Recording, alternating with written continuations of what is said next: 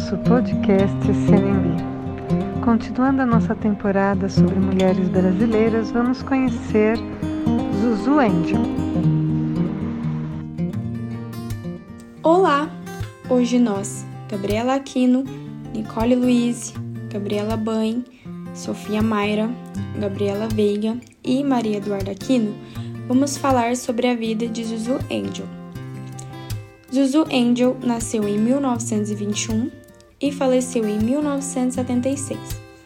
Foi uma estilista brasileira, mãe de Stuart Edgar Angel Jones, jovem desaparecida em 1971, durante o período da ditadura militar no país.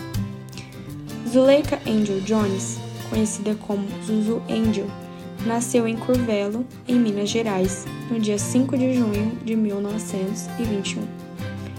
Ainda criança, mudou-se com a família para Belo Horizonte. Em seguida, morou em Salvador, na Bahia, época em que costurava para a família da cidade recebeu grande influência em seu futuro trabalho. Dando continuidade ao assunto, eu vou falar sobre Stuart Angel Jones, filho de Zuzu Angel. Ele nasceu no dia 11 de janeiro de 1946 e faleceu no dia 14 de junho de 1971. Ele era estudante de economia e membro do MR8, que era um grupo militar de ideologia socialista que fazia luta armada contra a ditadura militar. É, depois que ele foi acusado de assaltar e sequestrar o embaixador americano, ele foi preso e torturado no Rio de Janeiro até a sua morte. Segundo Alex Polari, que era um político, ele foi amarrado a um carro e arrastado por todo o pátio do quartel. Em alguns momentos, entre os risos e as perguntas e as chacotas feitas pelos militares, ele era obrigado a colocar a boca no escapamento do veículo, aspirando todos os gases tóxicos por ele emitido. E depois da sua morte ele foi dado como desaparecido, mas a sua mãe não aceitou isso. Agora vou falar como ocorreu a morte de Zuzu Angel e por que foi planejada. Eram 2h15 da madrugada quando Zuzu Angel sentou-se ao voltante de seu Volkswagen, após uma festa na casa de uma amiga, no Leblon, na zona sul do Rio. Com a cidade adormecida e as ruas vazias, nas primeiras horas daquela quarta-feira, 14 de abril de 1976, ela deveria ter chegado logo à Barra da Tijuca, na zona oeste, onde morava. Porém, ao sair do túnel Dois Irmãos, em São Conrado, a mineira de 54 anos perdeu o controle do automóvel, que bateu na mureta do viaduto sobre a Avenida Niemeyer e decolou de uma altura de 5 metros, até parar de rodas para cima na rua projetada, perto da favela da Rocinha. Zuzu morreu presa às ferragens. Os policiais que chegaram à cena disseram que se tratava de um acidente.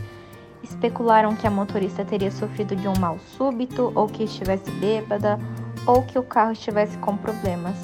Mas quem conversou com a estilista na festa disse que ela estava bem disposta, e o exame do IML, divulgado em 22 de abril daquele ano, negou a presença de álcool no sangue. Zuleika Angel Jones vinha causando problemas ao governo militar desde 1971, quando seu filho foi assassinado por agentes da repressão.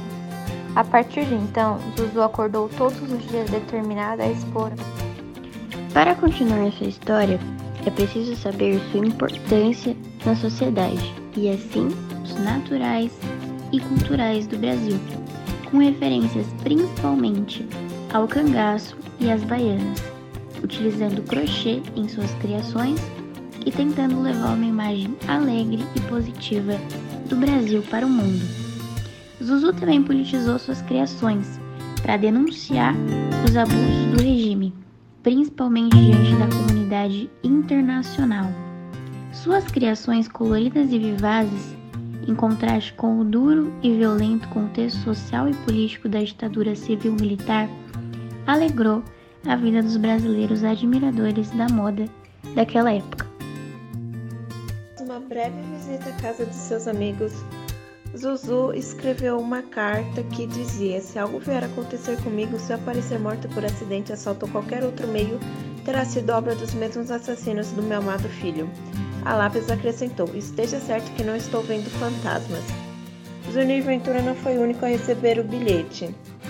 Temendo por sua vida, Zuzu escreveu dezenas dele e confiou a artistas tais como Chico Buarque, e Paulo Pontes. Terminamos por aqui falando sobre a vida e a trajetória de Zuzu Angel. Muito obrigada. Agradecemos a todos que nos acompanham e nos encontramos no próximo episódio.